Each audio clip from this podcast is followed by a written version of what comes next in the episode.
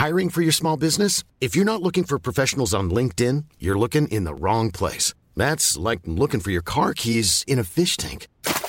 LinkedIn helps you hire professionals you can't find anywhere else, even those who aren't actively searching for a new job but might be open to the perfect role. In a given month, over 70% of LinkedIn users don't even visit other leading job sites. So start looking in the right place. With LinkedIn, you can hire professionals like a professional. Post your free job on linkedin.com slash people today. Le sponsor de cet épisode des couilles sur la table, c'est Ada Tech School, une formation pour devenir développeuse et développeur à la pédagogie alternative qui casse les codes et incite les femmes à coder. Et c'est important car les femmes sont encore largement sous-représentées dans le monde de la tech. Ada Tech School offre une formation unique de 21 mois, dont 12 en alternance, sans prérequis techniques ni académiques. Alors si vous souhaitez vous reconvertir dans un secteur très porteur, Ada Tech School vous attend.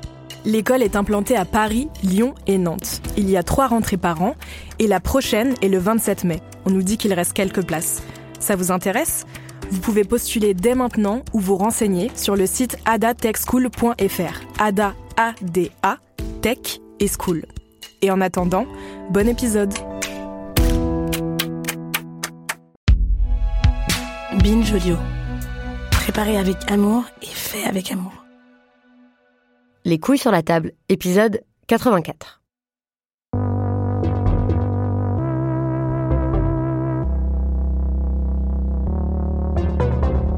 Je ne suis jamais allée aux Antilles. Je suis blanche, j'ai grandi en France hexagonale, et pourtant, les mots homme antillais appellent immédiatement dans mon esprit toutes sortes de clichés et de mises en garde plus ou moins racistes, entendus depuis mon plus jeune âge, de la part d'abord d'autres enfants. Quand j'étais en pension, plusieurs de mes camarades de chambre venaient de familles guadeloupéennes ou martiniquaises, et je pense que c'est elles qui m'ont dit pour la première fois des choses comme les hommes qui grandissent aux Antilles ont tendance à être plus volages, infidèles, voire irresponsables que les autres. Comprendre que la moyenne des hommes blancs. Ou encore qu'ils auraient tendance à avoir plusieurs enfants de mères différentes, etc., etc. Des clichés que j'ai entendus par la suite plusieurs fois. Mais d'où viennent-ils ces clichés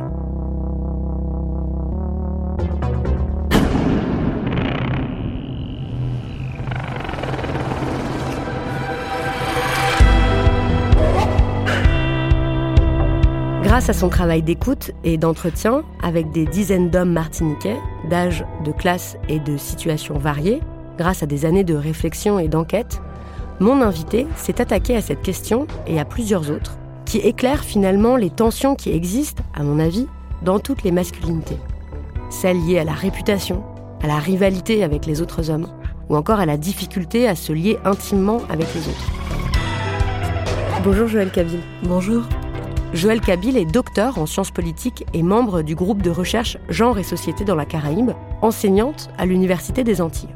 En 2021, elle a soutenu sa thèse de doctorat intitulée Masculinité martiniquaise, une approche relationnelle. Une thèse dont la lecture m'a passionnée parce que rares finalement sont les travaux en français qui ont une approche vraiment intersectionnelle de la masculinité. En quoi le contexte historique et culturel de la Martinique influence-t-il les conceptions et les performances de masculinité des hommes qui y grandissent? Que nous racontent les archétypes plus ou moins repoussoirs, tels que le coq, le macoumé ou encore la femme potomitan Quel poids font peser ces stéréotypes dans les relations amoureuses, amicales et sexuelles Les réponses sont à découvrir pendant cette heure d'entretien, mais d'abord, Joël Kabil nous raconte pourquoi elle a décidé de consacrer son travail de thèse à comprendre et à analyser les masculinités martiniquaises et quand est-ce que le sujet a commencé à l'intéresser. Alors j'ai ben, j'ai envie de répondre que c'est depuis toujours. Parce que moi, je, suis une, femme martiniquaise qui a été socialisée en Martinique. Et depuis que je suis fillette, j'observe un certain nombre de comportements, un certain nombre de choses. J'entends euh, un certain nombre de stéréotypes, notamment sur les hommes. Et je me suis toujours demandé, mais finalement, euh, j'entends énormément parler des hommes antillais, avec la catégorie, hein, les hommes antillais. L'homme antillais, euh, il est irresponsable, il est infidèle, il est, euh, il est jamais là, euh, etc. Et je me disais, mais en même temps, j'entends aussi beaucoup valoriser le mariage et la relation avec cet homme-là. Et, je, je, trouvais qu'il y avait une ambivalence qui me, qui me gênait. Et moi, je, je viens d'une de commune Et euh, donc j'ai pris les transports en commun euh, très très longtemps et j'entendais en fait dans les taxis collectifs qui sont une institution dans, dans, mon territoire, j'entendais en fait toujours ces conversations-là de, de, la vie familiale et de l'intime et des relations avec les hommes, toujours présentées comme étant problématiques. J'ai un peu acquis une conscience collective en tant que en tant que fillette martiniquaise puis jeune femme, mais ça me travaillait. Parce que je me disais mais finalement, pourquoi est-ce qu'on en parle autant? Qu'est-ce qu'il y a à savoir? Pourquoi c'est si intéressant? Et quand j'étais très jeune, il y a eu un, un événement qui m'a énormément marqué euh, dans ma socialisation. Je me rappelle, c'était en maternelle et on avait surpris euh, un, petit garçon et une petite fille dans les toilettes. Et je me rappelle très bien de l'expression euh, utilisée par le, le personnel de l'école qui parlait de la chaleur de la fillette. Et elle avait 4 ans ça m'a vraiment marqué. Moi, j'en avais 4-5 à peu près. Ça m'a énormément marqué. Je me suis dit, mais qu'est-ce que ça veut dire en fait? Et je sentais bien que l'opprobre dans cette situation, situation avec des enfants, l'opprobre portait vraiment beaucoup sur la fille. Et je ne comprenais pas. Et ça, ça ne m'a jamais quitté finalement. Et je me suis intéressée à ces questions très tôt dans, dans mes études. Et moi, je viens d'une filière juridique, j'ai étudié les droits de l'homme. Je me suis posé beaucoup de questions à ce sujet-là sur les sexualités, mais on ne travaillait pas vraiment sur ça dans mes filières. Et par la suite, j'ai été amenée à participer à différentes recherches. Et deux des recherches que j'en ai fait plusieurs, mais il y en a deux qui ont vraiment euh, déterminé mon destin euh, scientifique. C'est tout d'abord la recherche que j'ai faite sur la précarité et la pauvreté, à laquelle j'ai participé, où j'ai rencontré des jeunes hommes qui étaient euh, ben, sous un abribus, en train de fumer tranquillement, etc., et qui me parlaient de leur détresse. Et j'ai été très frappée par cette, cette rencontre-là parce que ils m'ont dit euh, que la vie était desséchée pour eux en Martinique. Et c'était une expression très forte, la vie est desséchée. Que l'amitié n'était pas... Il n'y avait pas d'amis. Or, je me suis dit, mais vous êtes ensemble, vous êtes trois, quatre en fait. Vous toute êtes la, là toute la ensemble. journée ensemble et il n'y a pas d'amitié. Il y a quelque chose qui m'a qui m'a frappé. Et en même temps, j'ai participé juste après à une recherche sur euh, les violences faites aux femmes. Ça s'appelle Enquête en VEF Martinique. Et dans cette enquête-là, j'ai écouté des récits de femmes victimes, mais j'ai eu l'occasion. Donc ça m'a pas. Je dis les choses comme elles sont. Quand on écoute des récits de femmes victimes, on n'a pas forcément beaucoup d'empathie pour les hommes qui les pour les hommes qui les, qui les ont victimisés. Qui Exact. Les... Ouais, bien sûr. Mais en même temps, euh, dans cette enquête-là, il y avait un volet euh, sur la socialisation masculine antillaise pour la première fois. Et donc on a eu, eu l'occasion de rencontrer des hommes martiniquais, et de parler avec eux, pas des hommes violents, des hommes simplement, et de parler avec eux, leur demander ce que c'était que d'être un homme en Martinique, etc. Et là, j'ai entendu des choses qui m'ont rappelé cette idée de, de la vie desséchée, de l'amitié délétère. Euh, et je me suis dit, mais finalement, il faut leur consacrer une recherche exclusive. Ce n'était jamais arrivé pour l'instant euh, dans, dans mon territoire, et c'est ce que j'ai décidé de faire. Et c'était très intéressant parce que, quelle que soit l'orientation sexuelle, quelle que soit la classe, quelle que soit la façon dont les personnes évoluent dans la société, les atouts qu'elles ont, il y a un certain nombre de lignes en fait qui traversent les masculinités que j'ai observées en dépit de ces critères-là. C'est comme un espèce de... Ce sont des lignes de tension fondamentales et que l'on retrouve partout. Que vous nommez, on va, on, on, va en reparler en détail, mais la respectabilité et la réputation. Alors, la respectabilité et la réputation, ce sont, c'est pas moi qui l'ai développé, ce sont, ce sont des auteurs caribéens qui en ont parlé le premier, notamment Wilson. Pour les sociétés issues de la matrice coloniale esclavagiste dans la Caraïbe, ils expliquent en fait que les socialisations féminines et masculines aux Antilles, dans la Caraïbe, se caractérisent par un diptyque qu'on appelle réputation respectabilité. Qu'est-ce que ça veut dire? Ça veut dire que les hommes euh, sont socialisés essentiellement à l'extérieur des espaces domestiques, de la maison, de, l'école, de l'église, etc. Et ils ont une obligation de réputation qui passe notamment par le langage de la force, par euh, l'affirmation d'une virilité qui est ostentatoire, par euh, la multiplication possible des partenaires sexuels également. Tandis que les femmes sont socialisées essentiellement à l'intérieur des espaces domestiques, avec une obligation de respectabilité, c'est-à-dire de contrôle de soi et notamment de sa sexualité, avec un certain nombre d'injonctions par rapport à l'école, etc. Donc il y a un peu cette idée-là que je, trouve très intéressante d'une socialisation dans des espaces différents. Alors ça change avec les jeunes générations pour plein de raisons, mais on reste quand même un petit peu sur ces fondamentaux-là. Après, pour moi, il y a d'autres choses qui s'agrègent. Pour continuer à, décrire cette matrice-là, mhm. le contexte euh, que vous étudiez, c'est aussi celui d'une société euh, en fait, avec une population quand même assez euh, réduite. Oui. De, le dernier recensement, c'est 363 000 habitants, habitantes mhm. de la Martinique, ce qui implique que tout le monde se connaît plus ou moins on a, enfin, pour le dire de façon exagérée, mais en tout cas que euh, ces effets justement de réputation et de respectabilité, ils sont très très forts à tel point qu'il y, a un mot pour dire ça et que ça a l'air d'être quelque chose de très très important euh, dans la vie des, enquêtés, des personnes euh, que vous enquêtez. Ce qu'il faut bien comprendre, c'est que c'est des, on est sur des petites sociétés effectivement où on a l'impression que tout le monde se connaît, pas forcément vrai, mais on a cette impression et ça induit plusieurs choses. La première chose, c'est que ça donne le sentiment d'un fort contrôle social. moi, j'ai été socialisée à l'expression il y a toujours un œil qui te voit quelque part, ce qui est vrai d'une certaine façon. Ça veut dire que on a toujours la possibilité d'être vu, d'être surveillé, que ce que l'on fait ou, peut être rapporté par ce qu'on appelle le macrélage, qui est un mot créole mais qui veut dire commérage. Mais en réalité, ce qu'il faut garder aussi à l'esprit, c'est que l'interconnaissance, c'est aussi le fait de surveiller les uns les autres ou de voir ce qu'ils font.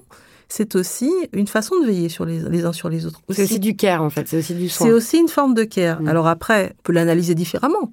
On l'analyse beaucoup sous l'angle de la jalousie. Euh, c'est une expression qui revient souvent. Les gens sont jaloux. Euh, ça veut dire qu'ils vous évaluent socialement. Ils voient comment vous progressez ou comment, au contraire, vous chutez, etc. Mais moi, je partage l'analyse de l'anthropologue Christiane Bougerolles quand elle dit que d'une certaine façon, ces mécanismes-là sont le reflet d'une aspiration à l'égalité qui est extrêmement forte dans les sociétés qui ont connu la matrice esclavagiste. Et que donc, du coup, on est toujours un petit peu en train de regarder ce que fait l'autre parce qu'on a aussi envie d'être à égalité avec l'autre. Donc ça, c'est important. Et je pense également que dans des sociétés qui ont connu des dominations extrêmes et violentes, il y a tout un tas de stratégies de protection de soi qui passe par notamment bah, le maintien de certaines apparences, le fait de, dissimuler des choses peut-être positives sur soi, parce qu'on n'a pas envie de s'exposer non plus à des critiques ou à de la jalousie. Donc c'est quelque chose qui est euh, très ambivalent dans ces sociétés-là. Enfin, en tout cas, dans ma société, moi, je le trouve très ambivalent. Je ne le vois pas forcément d'une façon qui est complètement négative ou stigmatisante. Je pense que ça a son utilité sociale.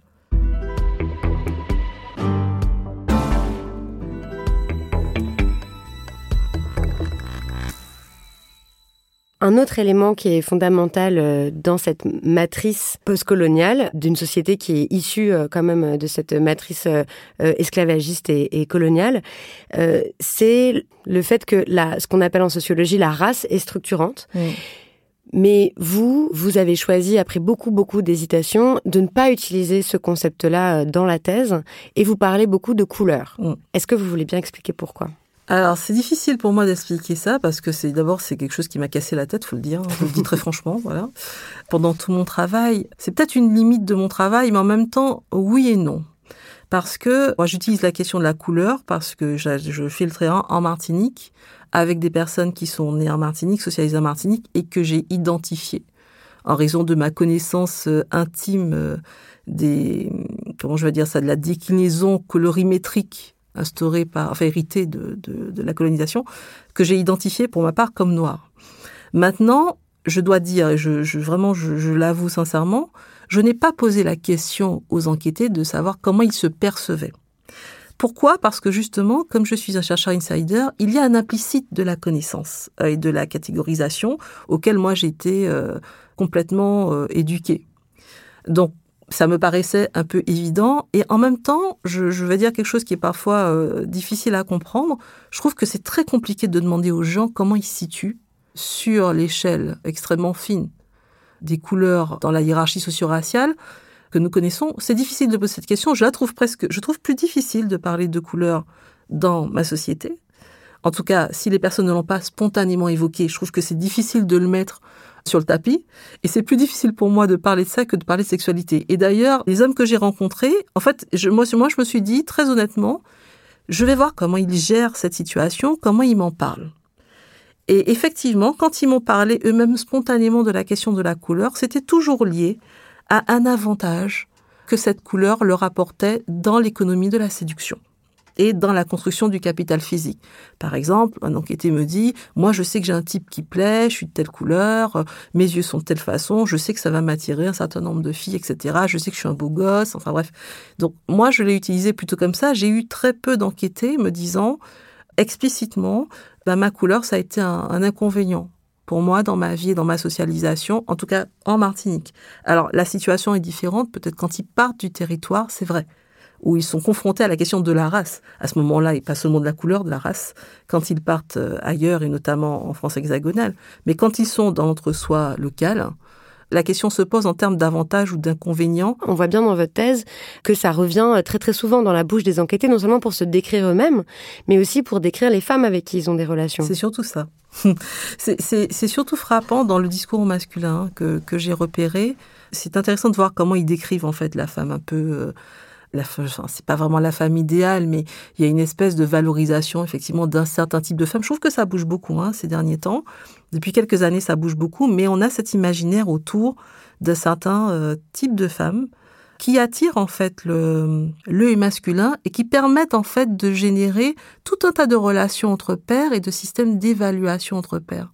Et ça, c'est vrai que ça ressort dans le travail pour le dire euh, e-, explicitement, euh, c'est, enfin d'après ce que j'ai compris, c'est des femmes qui ont plutôt euh, la peau claire et que plus on a la peau claire et plus c'est valorisé.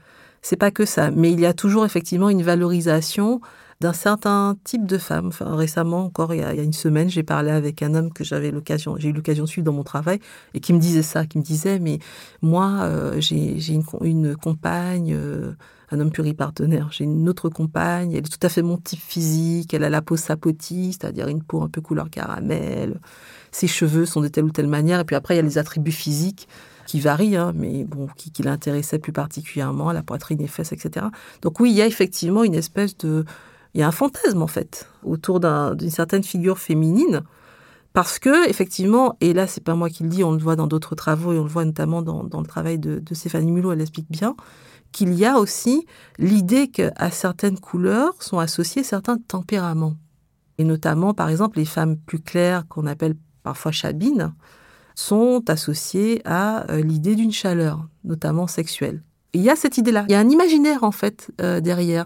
Là aussi où ça apparaît, c'est dans des idées reçues euh, fréquentes, justement, sur les hommes antillais et sur des explications, en fait, du comportement fantasmé ou réel qu'ils ont. J'en ai relevé deux. Mhm. Euh, par exemple, l'idée que l'homme noir a été euh, marginalisé et mhm. que le fait que les femmes réussissent mieux à l'école, c'est une façon euh, pour le pouvoir colonial ou post-colonial de marginaliser les hommes noirs. Et vous vous dites bon, c'est comme si comme si le patriarcat avait été introduit par l'idéologie coloniale blanche. En fait, c'est quand même plus compliqué que ça.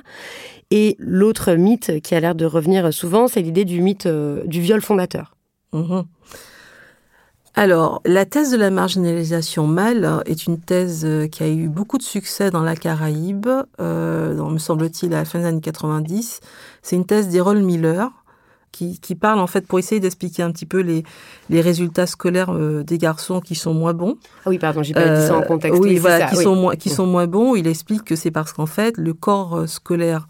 Alors, il me semble que l'étude prend encore à Barbade, à l'île de la Barbade, le corps scolaire est composé, est très féminisé et que dans les relations que le personnel enseignant nous, avec les garçons, il se passe un certain nombre de choses, et donc il y a des, discriminations particulières, donc du coup ils réussissent moins bien, bon bref.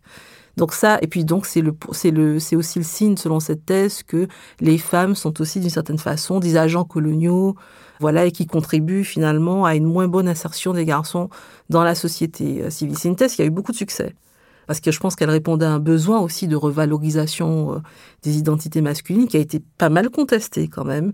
Donc moi j'en fais état dans la thèse parce que c'est important. Et la thèse du viol fondateur, qui est une, euh, un travail qui est fait par Stéphanie Mulot, vise aussi d'une certaine façon à montrer comment un certain nombre de discours autour de la position des hommes antillais ont été construits pour finalement euh, montrer que leur position initiale en raison du système esclavagiste par rapport aux femmes a toujours été désavantagée et dévalorisée. Donc ce sont des thèses qui finalement ont pour but de revaloriser les identités masculines.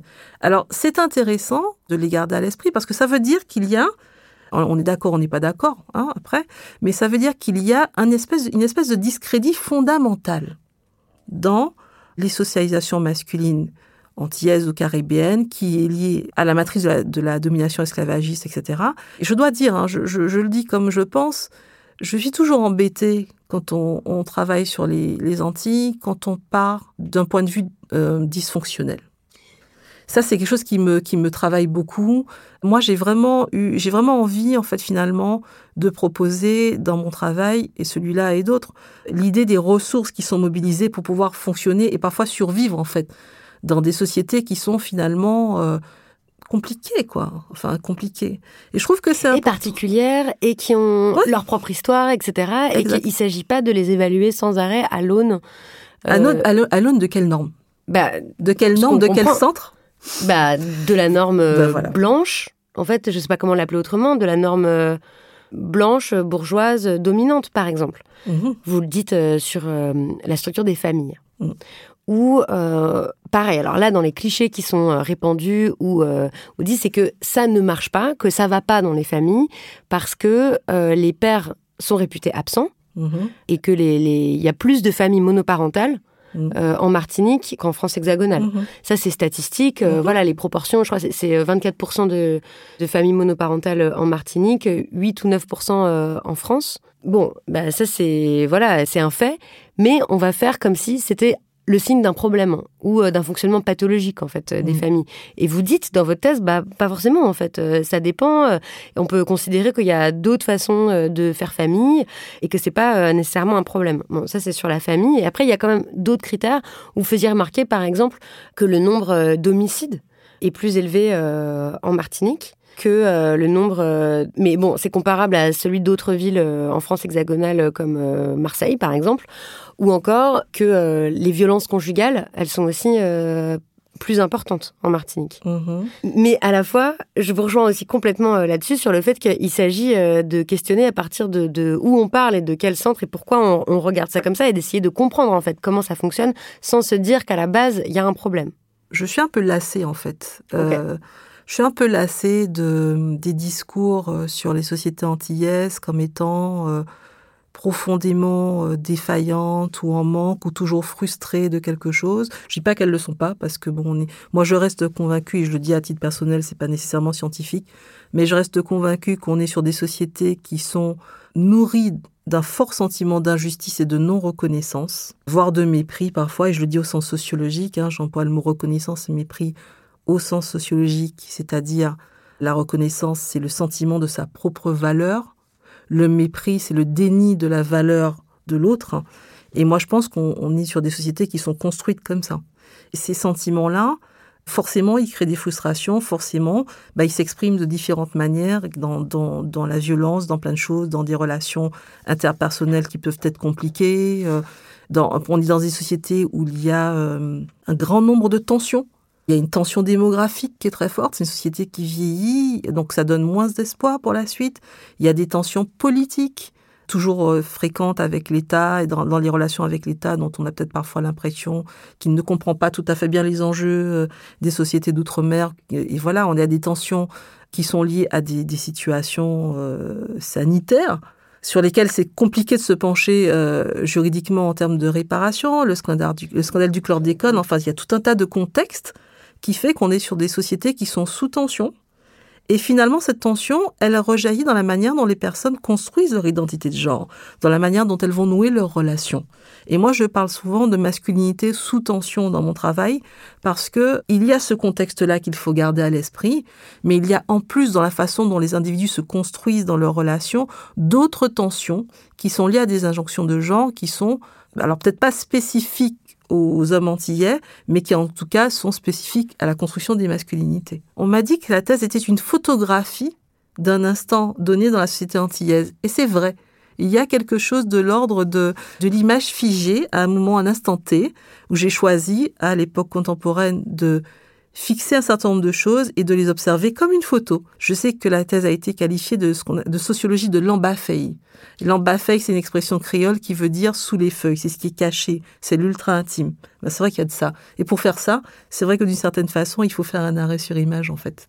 Quand vous parlez de cette photographie, euh, je, vois bien, euh, parce que j'ai eu cette impression en, mm. lisant euh, votre thèse, même que vous faisiez des portraits, même si vous faites jamais de portrait type ou d'archétype, mais il y a quand même des mots qui reviennent et qui sont des mots aussi en usage et en circulation dans la société martiniquaise, notamment concernant les hommes et les masculinités. Par exemple, euh, j'ai découvert en lisant votre thèse la figure euh, du makoumé, mhm. qui est une figure repoussoir, euh, la figure du cocodor ou la figure du coq, Mm. ou d'autres types de figures qui sont comme ça sur cette photographie et par rapport auxquelles les hommes doivent euh, se placer, se situer sur ces fameuses lignes de tension euh, qui impliquent la vulnérabilité, la relation aux autres, euh, le fait d'avoir ou pas plusieurs partenaires, le fait d'avoir des amis ou non, etc. Est-ce que bah, peut-être on peut décrire cette, photographie? Alors, la figure du coq, du macoumet, de l'homme bien, ce sont des, des, figures qui ont été développées par une sociologue dont j'aime beaucoup le travail, qui s'appelle Nadia Chanville, qui a travaillé sur ce qu'elle a appelé la fiction hétéronormative antillaise. Elle explique que les individus, enfin que dans les sociétés antillaises, il y a une espèce de fiction dans lesquelles il y a des personnages. C'est comme une histoire. Et euh, les gens se rapprochent plus ou, en fait, plus ou moins de tel ou tel personnage, ou en incarne un ou un autre à un moment donné, à un instant T.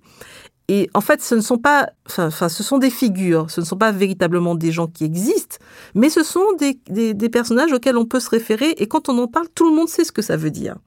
Par exemple, elle parle de, de l'homme bien, donc l'homme bien, c'est l'homme respectable qui s'occupe de ses enfants, qui est généralement marié, etc., euh, qui est fidèle, enfin, en tout cas de manière euh, apparente. On a euh, le coq qui est, et elle explique quelque chose que je trouve très intéressant. Elle dit que le personnage du coq, c'est euh, l'homme pluripartenaire, mais qui s'en vante et qu'on admire un peu en secret. C'est-à-dire que d'un côté, on se dit, bah, c'est pas bien et tout, mais d'un autre côté, ah, bah, quand même, il est quand même fort et tout, parce que bon, il a plein de nanas, enfin voilà.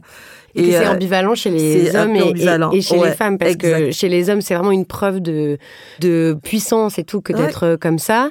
Et du coup, ça influe aussi sur l'image que les femmes en ont, tout en le redoutant, parce que. Euh... Bah oui. Et oui, voilà, parce qu'on n'a pas forcément envie d'être un peu euh, un élément de plus au tableau de chasse. Et le, la dernière figure pour pour Nadia Chanville, c'est la figure qu'elle appelle figure monstrueuse. Donc elle explique, hein, figure angélique. Il y a toute une échelle, hein, figure angélique, figure monstrueuse. La figure monstrueuse, c'est celle du makoumé, c'est-à-dire de l'homme avec des comportements très féminins, donc qui incarne en fait finalement une masculinité qui est très marginalisée et qui fait figure de repoussoir.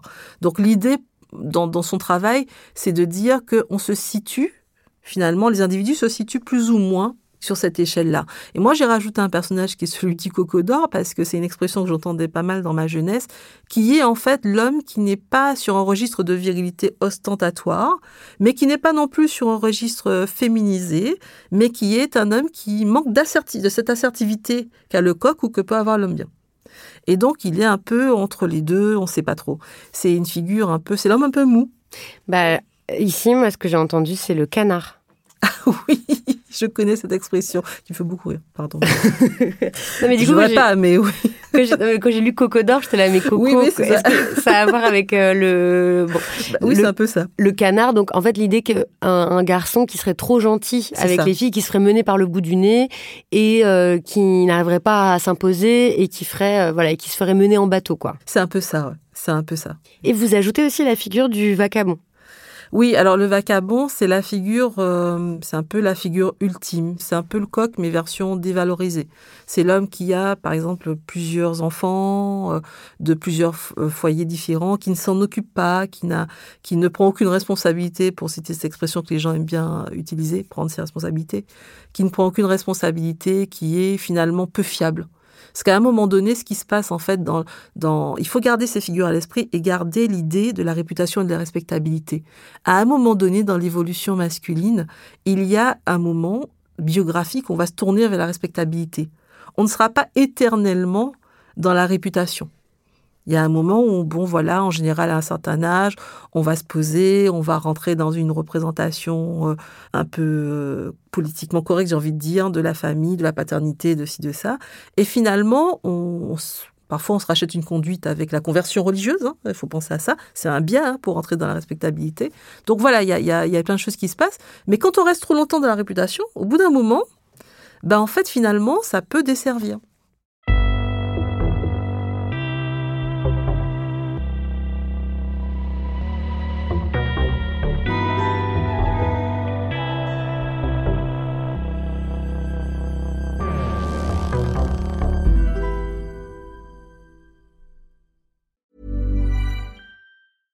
Small details are big surfaces. Tight corners are odd shapes. Flat, rounded, textured, or tall. Whatever your next project, there's a spray paint pattern that's just right. Because Rust new Custom Spray 5 in 1 gives you control with five different spray patterns. So you can tackle nooks, crannies, edges, and curves without worrying about drips, runs, uneven coverage, or anything else. Custom Spray 5 in 1. Only from Rust Hiring for your small business? If you're not looking for professionals on LinkedIn, you're looking in the wrong place. That's like looking for your car keys in a fish tank. LinkedIn helps you hire professionals you can't find anywhere else, even those who aren't actively searching for a new job but might be open to the perfect role. In a given month, over 70% of LinkedIn users don't even visit other leading job sites. So start looking in the right place. With LinkedIn, you can hire professionals like a professional. Post your free job on linkedin.com slash people today.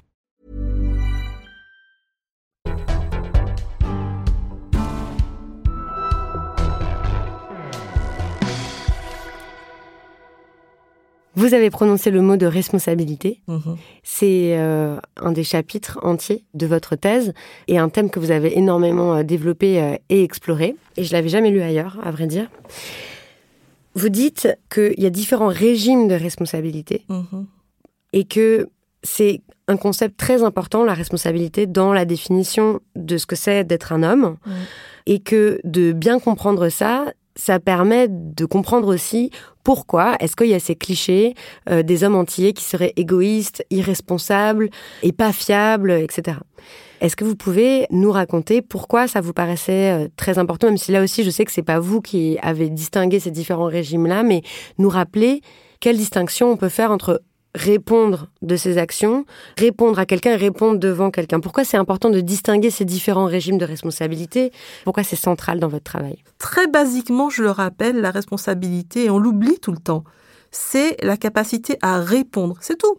C'est aussi simple que ça. La question, c'est comment répond-on? De quoi s'agit-il? Quelle réponse? Je suis tombée sur un article que j'ai trouvé formidable de Stéphanie Godet qui explique ce qu'elle appelle les mouvements de responsabilité. Responsabilité A, responsabilité 2, responsabilité devant. La responsabilité A, c'est l'idée de répondre à l'autre. C'est d'entendre ce que l'autre a à dire, d'entendre ses besoins et d'essayer d'y répondre. Donc c'est une responsabilité qui prend en compte la relation avec l'autre. La responsabilité 2, de soi, c'est la responsabilité de je suis. Par exemple, je suis un homme, ça veut dire que je peux faire telle ou telle chose. Je réponds de moi. Je prends mes responsabilités, ça veut dire que je suis en capacité d'assurer mes propres besoins, par exemple. Je travaille, enfin ce genre de choses. Et puis la responsabilité devant, qui est une responsabilité qui est pénaliste, c'est-à-dire j'ai commis une erreur ou quelque chose, je réponds devant les autorités qui sont en capacité de me demander pourquoi je l'ai fait. Donc c'est une responsabilité de l'ordre de pénal, devant la justice ou devant toute autorité qui peut demander des comptes. Et je me suis rendu compte, en réfléchissant aux, aux socialisations euh, sexuelles différenciées que j'avais observées dans mes travaux, que finalement, la plupart du temps, et grâce à la respectabilité, mais à plein d'autres choses, les femmes sont beaucoup éduquées dans nos sociétés pour répondre, et c'est pas que dans nos sociétés d'ailleurs, pour répondre aux besoins des autres. Donc, elles sont éduquées dans une responsabilité à.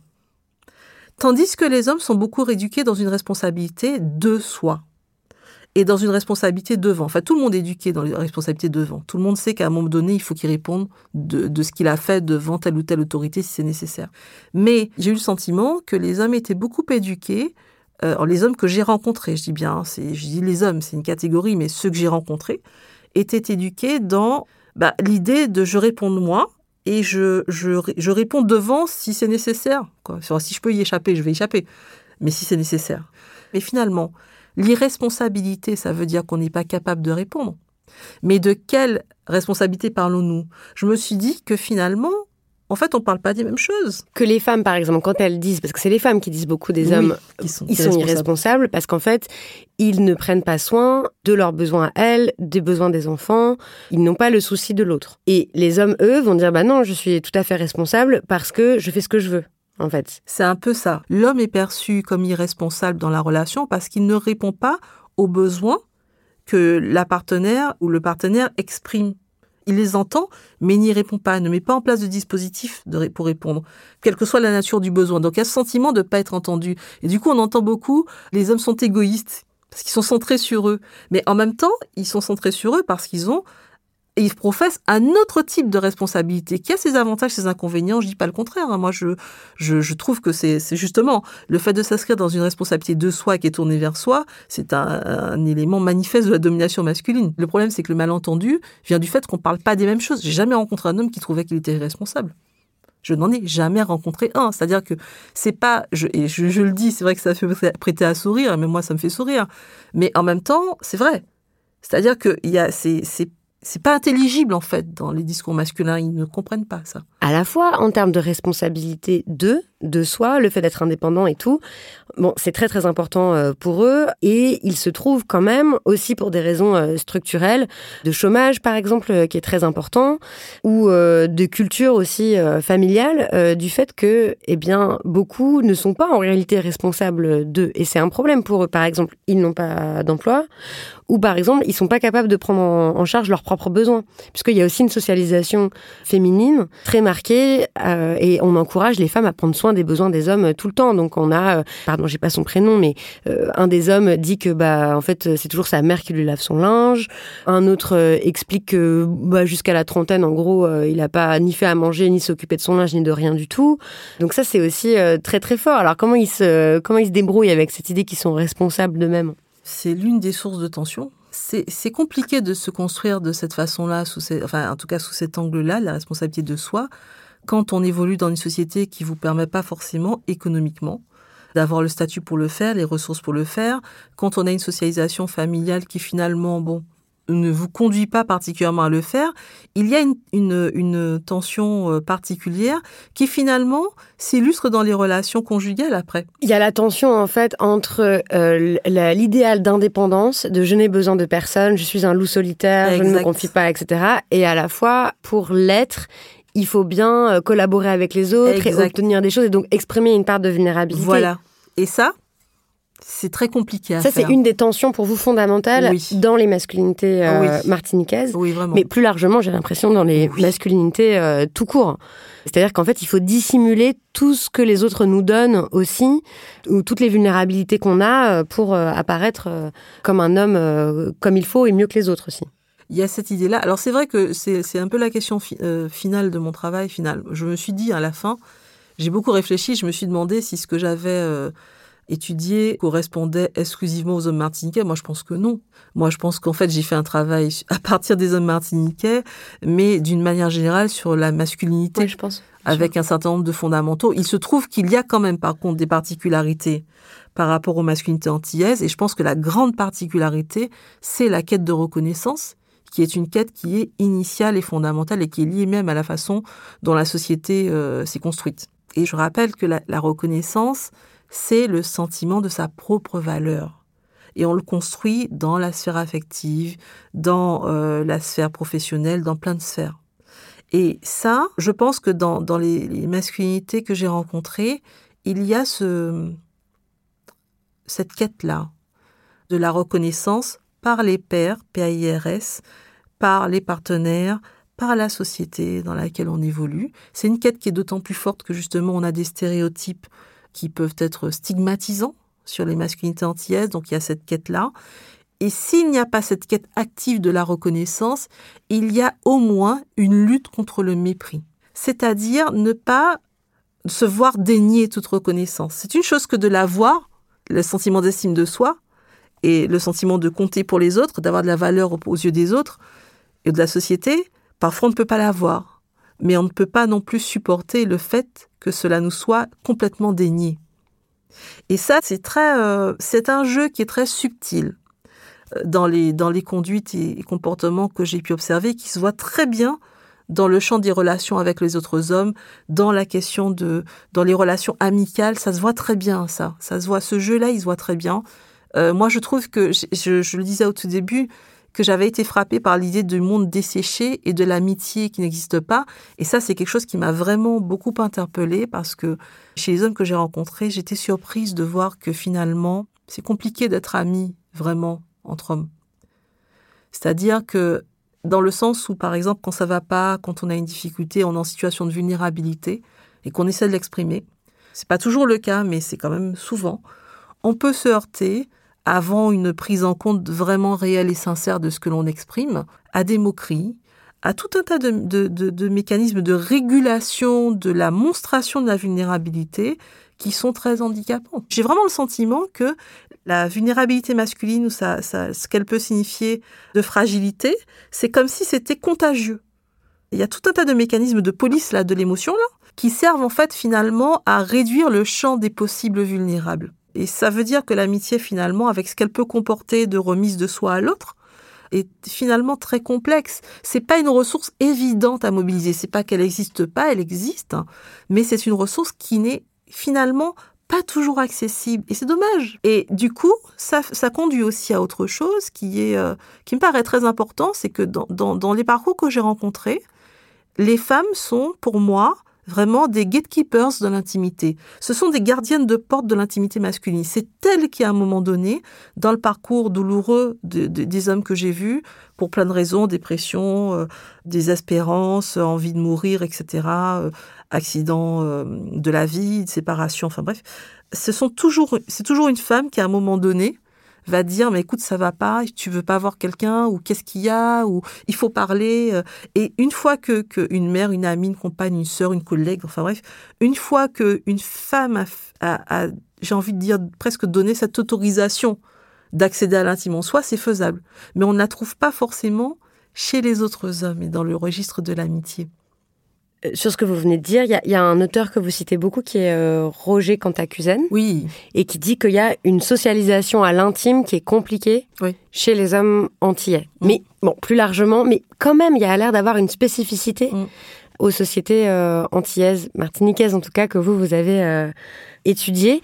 Et vous faites des liens aussi dans la thèse avec le fait qu'il y a la, la, violence qui est assez présente, et notamment la violence parentale, avec là aussi un cliché mais que moi-même euh, j'ai entendu et, qui est assez répandu, l'idée qu'il y a une éducation à l'antillaise, mhm. ce qui veut dire qu'il y a euh, qu'il s'agit aussi de d'endurcir en fait euh, les, les, enfants et que on n'a pas à exprimer sa vulnérabilité et qu'il s'agit de de pas faire honte aux parents, de pas faire honte à la famille et de garder la face quoi. Ça c'est quelque chose de très très important. Moi je trouve que ça évolue pas mal. Mais c'est vrai qu'il y a eu, il y a cette idée effectivement de, de l'éducation autoritaire par la correction physique parfois. Euh, les volets, vu que tout le monde a une histoire de prendre une volée. C'est vrai que tous les hommes que j'ai rencontrés avaient à un moment donné une histoire avec ce qu'on appelle une volée, c'est-à-dire en fait des coups euh, à un instant T pour une erreur ou une faute, etc. C'est pas forcément non plus le mode d'éducation privilégié dans toutes les familles. On est bien d'accord sur ça. Je, je veux pas que ça soit stéréotypé. Euh, voilà, c'est important. Cependant, ce qui est peut-être le plus intéressant, je trouve, par rapport au mode d'éducation, c'est le peu de valorisation de ce que l'enfant et notamment le, jeune homme peut apporter forcément parfois à la famille. Alors c'est très c'est très ambivalent parce que c'est très très particulier parce qu'il y a euh, on, peut pas dire qu'il n'y a pas non plus de, un certain nombre de privilèges masculins dans l'éducation euh, des garçons, le fait même de la, le, mécanisme même de la réputation, de la socialisation à l'extérieur de l'espace domestique, ça aussi euh, absout le garçon de plein de choses. Bah, vous dites qu'ils sont beaucoup plus libres, par exemple, de leurs euh, allées et venues. Ils bénéficient aussi du travail euh, domestique euh, qui est fait à l'intérieur de la famille, quand, sauf cas particulier, parce qu'il y a quand même plusieurs enquêtés qui expliquent comment bah, ils ont dû coiffer leurs frères et sœurs, mhm. faire à manger, faire des tâches plutôt codées comme mhm. féminines, dans les contextes notamment de, de grande pauvreté. Mais quand même, la culture étant plutôt d'avoir plus de liberté, plus de temps libre, plus de liberté de mouvement, quoi il y a une plus grande liberté de mouvement qui est liée à l'idée de la réputation et l'association à l'extérieur. Donc forcément, il y, a, il y a des conséquences. D'un autre côté, j'ai pas eu le sentiment, en tout cas dans ce que j'ai observé, d'une grande valorisation de ce que le garçon pouvait apporter ou faire dans la famille ou dans le foyer, etc.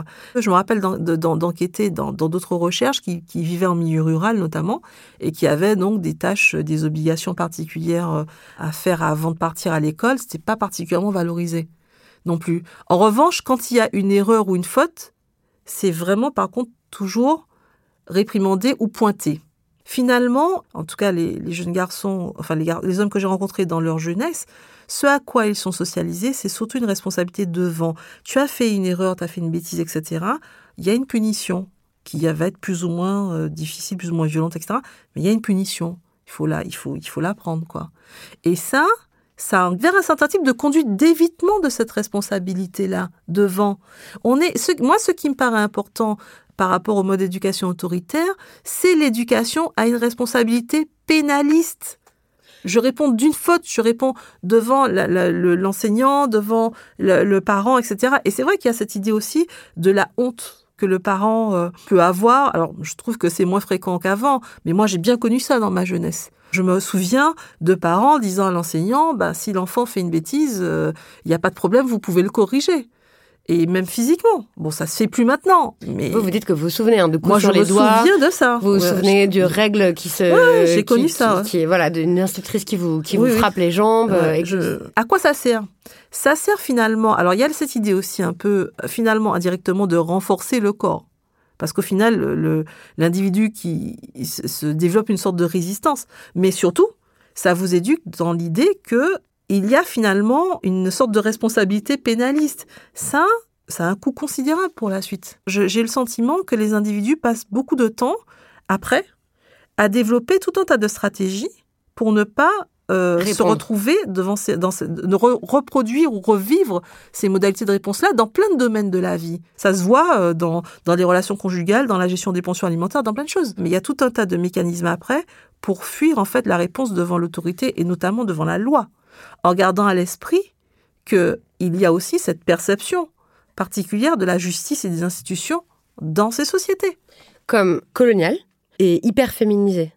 Et surtout, elles sont-elles légitimes? Surtout notamment les institutions qui ont le monopole de la violence dite légitime. Sont-elles véritablement légitimes? Est-ce qu'on a envie de répondre devant qui sont des institutions qui ne sont pas forcément perçues comme légitimes? Ou alors qui servent aussi, et ça c'est ce que vous montrez avec euh, plusieurs euh, histoires, et ça c'est un grand classique de la masculinité aussi, que commettre des fautes ou transgresser une loi est aussi un outil de valorisation auprès de ses Tout pairs. À fait.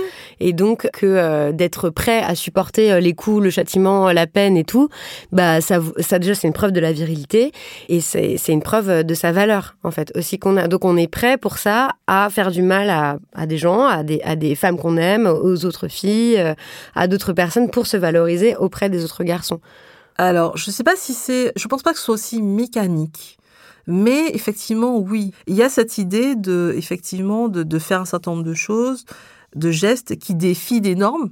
Et en défiant les normes, et eh ben finalement, on sait qu'on sera amené à répondre devant telle ou telle autorité et on va supporter la réponse parce que finalement, on est des garçons ou des jeunes hommes et on répond de soi. Parce qu'on est finalement dans une relation entre soi, les autres hommes et la façon dont ils vous regardent, la manière dont ils vont vous poser dans la hiérarchie de crédibilité masculine, c'est-à-dire la manière dont ils vont voir en tant qu'homme, le grade où ils vont vous mettre, les petits mâles, les grands mâles. C'est une expression créole. Petit mâle, c'est une expression créole. C'est une échelle, quoi, de virilité. Les autres garçons ou les autres hommes vous voient prendre des risques, défier les normes, mais finalement, ça fait de vous un homme. Il y a une balance de la masculinité qui est faite et ça nous permet de progresser ou de descendre dans la hiérarchie. Est-ce que ça vaut le coup? Ben, Parfois, ça vaut le coup. De transgresser la norme. Euh, ça vaut le coup quand vous, notamment quand vous avez le sentiment finalement que, que les espaces sociaux, les structures sociales dans lesquelles vous évoluez ne vous donnent pas énormément de marge de manœuvre pour pouvoir vous construire différemment. Vous retrouvez dans une situation où finalement vous faites votre balance avec ce que ça va vous coûter aussi. Là, vous faites référence à des comportements comme des comportements criminels. Par exemple. Ce que j'ai cru comprendre en lisant euh, votre thèse, et ce que vous dites aussi euh, dans l'introduction, c'est que pour vous, socialiser dans la culture martiniquaise, vous saviez, depuis que vous êtes petite, vous savez qu'il existe des hommes homosexuels, mais que ils en parlent jamais. Il s'agit de surtout pas l'être ouvertement. Euh, l'homosexualité, c'est quelque chose qui se vit, pour reprendre l'expression, euh, sous les feuilles, en bas fait. Mhm. Comment est-ce qu'on peut euh, l'expliquer, ce fait-là? L'idée, c'est que, enfin, de ce que, de ce que j'ai cru observer, euh, l'homosexualité. Alors maintenant, ça va beaucoup mieux, je trouve. Hein, franchement, euh, ça va. Il y a plus de, une plus grande visibilité, moins de, moins de tabous. Mais néanmoins, le problème, c'est que l'homosexualité est perçue comme habillement la représentation d'une masculinité qui doit être toujours très forte et très résistante. C'est-à-dire qu'il y a cette, imagerie du Makoumet, qui se voit d'ailleurs très bien euh, au carnaval, qui est un événement euh, culturel qui est extrêmement important pour la réinterprétation des codes de genre, etc. Cette imagerie du Makoumet, très efféminée, euh, très, euh, très maniéré, très caricatural, a pour but aussi pendant cette, cette période festive de rappeler en fait les normes de genre et de rappeler que finalement il y a, une grande tradition des hommes antillais hétérosexuels au carnaval se déguisant en femme ou en personne euh, identifiée comme homosexuelle physiquement, visiblement. Avec Mais de façon caricaturale. De façon caricaturale. C'est à la fois, en fait. Alors, c'est très, c'est très intéressant parce qu'il y a eu des travaux sur cette question qui montrent qu'en fait, en réalité, l'espace social que représente le carnaval avec la possibilité de transgresser les normes offre en fait une visibilité aux personnes LGBT. Il y a plus pendant le temps du carnaval une visibilité dans l'espace public, dans la rue. Mais il y a à côté toute cette réaffirmation des normes de genre par le déguisement, la caricature, etc. L'idée, c'est qu'il faut qu'il y ait une virilité ostentatoire parce que c'est la condition finalement de survie des hommes antillais, c'est euh, une virilité qui se voit et qui se montre. L'homosexualité n'est pas associée à cette virilité ostentatoire dans les imaginaires, mais au contraire à la féminité qui est, comme on le sait toujours dans, dans, dans l'homophobie, et d'une manière générale dans la construction des masculinités, ce qu'il ne faut absolument pas être. Il faut questionner les codes de la masculinité hétérosexuelle, il faut questionner la virilité ostentatoire parce qu'elle comporte énormément de risques aussi, pour tous, en fin de compte. L'homosexualité, cette masculinité marginalisée, doit rester aussi en bas Parce que bas c'est la protection aussi des normes sociales. C'est la dictature des apparences. C'est euh, le fait que s'exposer dans sa sexualité, dans une sexualité marginalisée, c'est aussi exposer le fait que bah, l'homme antillais, ça n'existe pas en fait avec ses, attributs de masculinité, son pluripartenariat constant, ses nombreuses femmes, etc. Finalement, bon.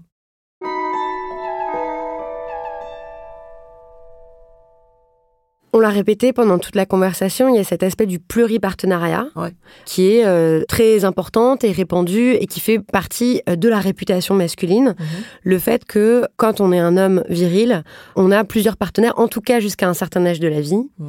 et que c'est quelque chose euh, d'important et de normal, et à la fois c'est mal vu par les femmes hétérosexuelles et ça engendre quand même beaucoup de souffrance de leur côté. Comment maintenant vous voyez cette situation de, pluripartenariat? Quelles explications euh, sociologiques euh, vous pouvez lui donner? Il y a ce cliché de l'homme antillais qui est voulage, qui, qui a plusieurs femmes, etc. Enfin bref. Vous, vous, avez, vous avez entendu euh, toute l'enfance. Ah oui, toute Voilà, et qui est vraiment un, cliché. Alors c'est un, un cliché qui n'est pas complètement dépourvu de, de réalité ou de substrat. Il y a plein d'étiquettes relationnelles qui vont favoriser en fait le pluripartenariat. Et le pluripartenariat n'est pas exclusivement masculin, il n'est pas exclusivement hétérosexuel. Beaucoup de femmes sont pluripartenaires en réalité, mais les injonctions liées à l'association sexuelle ne permettent pas de le dire facilement. Les hommes ont une autorisation liée à la réputation, de parler de leur pluripartenariat, de se vanter, etc., et de, et de le répandre notamment auprès des pairs PIRS parce que le, le nombre de, de conquêtes ou la qualité des conquêtes, c'est pas forcément le nombre, c'est la qualité des conquêtes, féminines vont euh, vous faire progresser dans la hiérarchie de crédibilité, c'est-à-dire que vous serez davantage un homme parce que vous aurez séduit tant de femmes ou que vous aurez réussi à avoir telle ou telle femme particulière qui représente une espèce de prix euh, dans une compétition masculine pour plein de raisons, son apparence physique, sa classe sociale, enfin bref, un tas de choses. Donc il y a ce pluripartenariat, il est plus facile en tant qu'homme de communiquer à ce sujet. Ça ne veut pas dire que les femmes ne sont pas pluripartenaires et de toute façon elles le sont pour que les hommes soient plus partenaires, souvent les femmes le sont. Bah oui. Donc, il y a déjà cette différence de communication sur la question. Maintenant, j'ai le sentiment, mais j'ai eu l'impression dans, mon travail que dans le pluripartenariat et notamment à travers les relations sexuelles, j'ai eu l'impression que euh, les relations sexuelles donnaient lieu à des espaces d'intimité et de relâchement. À la fois en étant pluripartenaire, on n'est pas forcément dans le développement d'une relation qui va vous ouvrir un espace d'intimité où vous allez pouvoir vous confier, etc., et exprimer des choses. Exprimer une vulnérabilité, c'est pas forcément compatible. Mais d'un autre côté, il y a cette quête-là d'une intimité avec l'autre. Et cette multiplication de partenaires, c'est aussi, j'ai l'impression, une façon aussi de rechercher constamment, de manière un peu euh, frénétique parfois, une forme d'intimité avec les personnes. Mais le problème, et c'est ça qui est dramatique, c'est que souvent avec le pluripartenariat, et encore une fois, je, je, je, moi je suis pas du tout en train de le condamner ou quoi que ce soit, je pas, enfin c'est pas mon métier, c'est pas mon rôle, mais le pluripartenariat, il a une particularité, c'est que il va réifier les partenaires. Qu'est-ce que ça il va les objectifier en fait. Il va. C'est plus que ça. C'est-à-dire que c'est la réification au sens d'Axel Honnête, c'est l'idée de retirer à l'autre sa valeur c'est lui nier sa reconnaissance, c'est, très important. C'est-à-dire qu'on ne reconnaît pas à l'autre sa véritable valeur et donc on le réifie. Mais le problème, et c'est ça qui est dramatique, c'est que quand vous ne reconnaissez pas à votre partenaire X, Y, Z de véritable valeur, comment pouvez-vous attendre finalement qu'il vous en reconnaisse une à vous? C'est ça qui est ambivalent, c'est-à-dire que il peut pas vous la donner en fait, mais vu que, enfin même si par exemple les femmes reconnaissent les hommes en question, que l'homme est au centre de leur vie et tout ça, en fait comme eux, ils n'ont pas de considération ni de reconnaissance pour elles puisqu'ils l'ont réifié, et eh ben l'amour qu'elle leur porte par exemple n'a pas de valeur. D'une certaine façon, effectivement, oui, elle a, il n'a pas de valeur. Il n'a pas de valeur, ou alors euh, il a une valeur qui est très fugace et très fugitive et qui ne nourrit pas la reconnaissance que l'individu cherche pour lui-même. C'est ça qui est euh, assez, euh, assez, assez particulier. il y a aussi un autre mécanisme de socialisation qui me paraît très important dans la question du pluripartenariat, c'est la conception de la liberté que les hommes professent dans les relations. Il y a deux, façons, deux visions différentes de la liberté qui s'affrontent dans les relations, euh, en tout cas hétérosexuelles. Les femmes, j'ai le sentiment qu'on est, et ça c'est lié au contexte de respectabilité, on est sur une liberté qui est une liberté euh, positive. C'est la liberté du contrôle de soi. Je contrôle ce que je fais, je contrôle mes émotions, je contrôle. Voilà, parce qu'en fait, en gros, je contrôle parce que je réponds à des attentes sociales de respectabilité. Ça veut dire qu'au niveau, concernant les relations euh, sexuelles ou intimes, il y a cette idée aussi de contrôle du désir, de l'émotion, etc. Du contrôle de sa sexualité. De toute façon, c'est une obligation de la respectabilité. Tandis que les hommes sont sur une liberté qui est une liberté de, plutôt négative dans le sens où je n'ai pas de contraintes.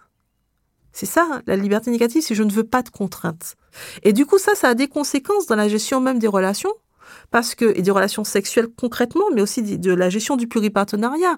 Si je ne veux pas de contraintes, c'est-à-dire que je ne veux pas rendre de compte non plus. Donc je ne suis pas responsable. en tout cas, je ne serai pas responsable devant. Mais je ne vais pas rendre de compte, tandis que les femmes sont plus ou moins obligées de contrôler, etc. Et ça, je le racontais dans la thèse parce que ça me paraît important. Ça se, ça se voit très bien dans les relations sexuelles et dans la question du préservatif, de la protection. Dans les situations de prise de risque sexuel, dans les rapports à la protection, c'est plus compliqué pour une femme de demander de prévoir en fait euh, des préservatifs ou de même les jeunes femmes hein, ça m'a frappé des préservatifs etc parce que le proposer ça veut dire que j'ai un certain ça veut dire que j'ai un contrôle sur ma sexualité mais ça veut dire que j'ai un projet de relation sexuelle. Et ça veut dire aussi que donc j'ai une habitude de sexualité. Et ça c'est compliqué par rapport à la respectabilité. C'est faisable mais c'est compliqué. Et pour les hommes la question du port d'un préservatif par exemple c'est une contrainte Or, je suis socialisée à ne pas avoir de contraintes. Et dans le pluripartenariat, eh ben, on a plein d'étiquettes relationnelles, la gérance, la relation stable, enfin plein de choses. La, gérance, c'est un truc incroyable, c'est un concept incroyable, la gérance. C'est là, c'est, je sais même pas comment le traduire en fait. Euh, J'ai eu l'impression que ça avait un peu à voir avec le dating américain. Oui. C'est-à-dire, enfin, de ce que j'ai compris, c'est euh, avoir quelqu'un en gérant, c'est avant la relation officielle. Oui. Ça veut dire euh, avoir des relations sexuelles avec cette personne, la fréquenter euh, de temps en temps et voir si ça va devenir sérieux ou pas. Et ça implique qu'on a le droit d'avoir plein d'autres partenaires en même temps, c'est ça? C'est un peu cette idée-là, mais sauf que j'ai le sentiment que ça implique cette possibilité d'avoir d'autres partenaires, surtout pour les hommes. Hmm. C'est moins c'est faisable pour les jeunes femmes. Ce sont souvent les jeunes femmes qui utilisent ce mot-là aussi. C'est faisable pour elles, mais c'est moins facile. Parce qu'on est dans une on est dans une société qui a un certain nombre de cadres, même si nous, les individus les dépassent ou les transgressent, ça a un coût social. Ça a un coût dans les relations. Il faut pouvoir parfois l'assumer, quoi. Donc du coup, dans ces, dans ces conditions-là, moi je pose la question de l'amour. Dans ces conditions-là, comment l'amour est possible en fait? Bah oui. Quand je dis ça, ça paraît un peu fataliste. En fait, moi, j'y crois profondément. Je suis très convaincue que c'est possible. Mais je, dis souvent, et c'est un peu, ça va vous paraître un peu anecdotique, mais je dis souvent que pour bien comprendre les relations, euh, enfin, pour comprendre plein de choses sur les relations amoureuses et les injonctions de genre, il faut écouter du zouk. Et dans le zouk, que l'on perçoit comme on veut, avec un certain nombre de stéréotypes et de clichés, en fait, c'est une musique qui est très intéressante parce que j'ai l'impression qu'elle offre aux hommes et aux femmes la possibilité de parler essentiellement de leurs relations amoureuses et très souvent des déceptions.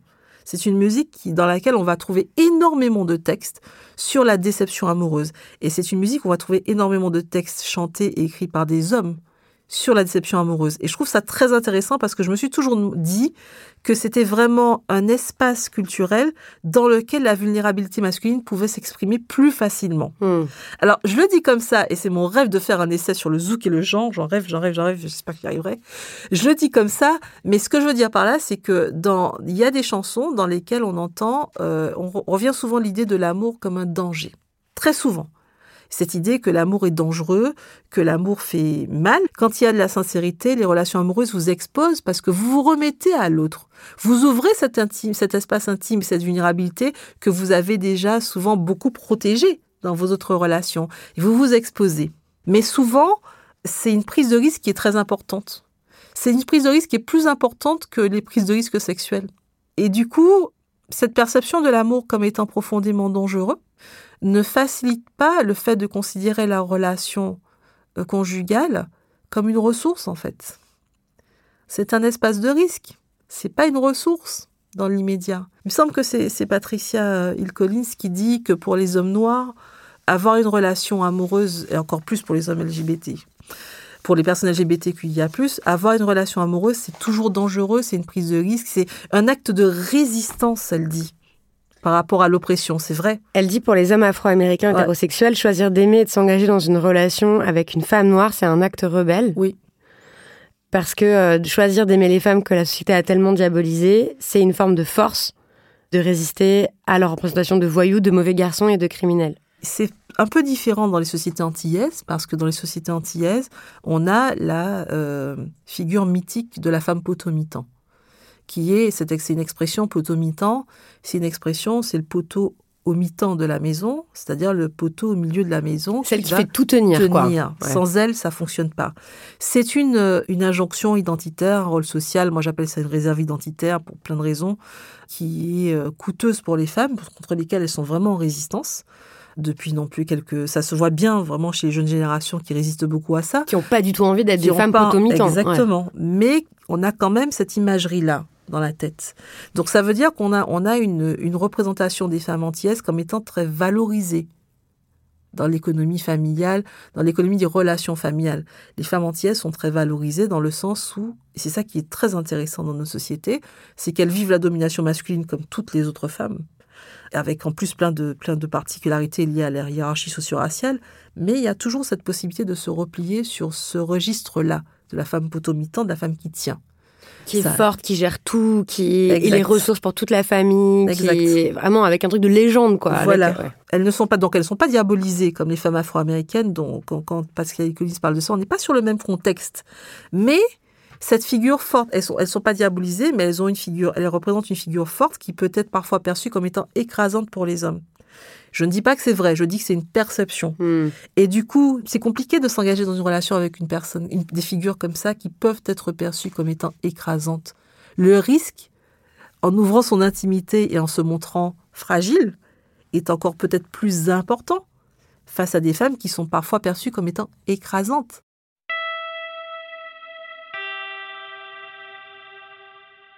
Pour terminer, est-ce qu'il y a une œuvre d'art que vous souhaitez nous recommander, Joël Kabyle Ah mon Dieu, oui. Euh. Mais peut-être comme vous avez parlé du zouk et de l'importance du zouk, euh, est-ce qu'il y a un album, des chansons, une artiste? euh, Oui, oui, il y a un ouvrage d'un d'un slammer martiniquais qui s'appelle Makanja, qui s'appelle Le monologue du gros poil. Le monologue du gros poil. Le monologue du gros poil. Et c'est un très beau livre. C'est un petit bouquin qui est très beau, avec une belle photo, etc., d'un homme, semble-t-il, nu et prostré. Et c'est un, c'est un ouvrage, c'est un long monologue d'un homme, en fait, qui s'est séparé de sa compagne et qui met à nu, en fait, toutes ses souffrances. Et c'est très très bien écrit, quoi. C'est très beau. Ça a été joué d'ailleurs plusieurs fois, euh, pas seulement aux Antilles. Hein. Ça vaut vraiment le coup d'aller d'aller voir, quoi. Et sinon, il faut écouter du zouk et notamment du zouk des années 80 Et je pense notamment à un groupe guadeloupéen qui s'appelle Expérience 7 qui a écrit L'amour c'est en danger, c'est-à-dire l'amour est un danger. Et ça vaut le coup de l'écouter. Merci beaucoup. Merci à vous.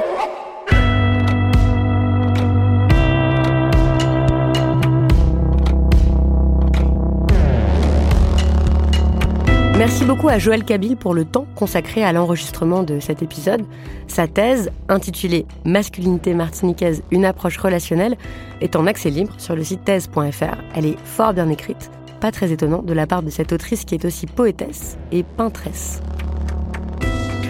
Les références sont disponibles comme toujours dans l'article qui accompagne cet épisode sur le site de Binge Audio. Nouveauté, il y a également le transcript qui est en ligne sur la même page, ceci grâce au travail de la productrice des couilles sur la table, Naomi Titi, et à celui de notre stagiaire, Angèle Briard. Merci à Naomi Titi pour la production et le montage. Merci à Elisa Grenet pour la réalisation. Les couilles sur la table, c'est un podcast de Binge Audio. À la com, c'est Lise Niederkorn et Jeanne Longini. Continuez de nous écrire sur les réseaux sociaux ou par mail. On va finir par vous répondre, on vous lit toujours et continuez de faire circuler ces épisodes. Vos retours nous sont très précieux. Merci pour votre écoute. À bientôt.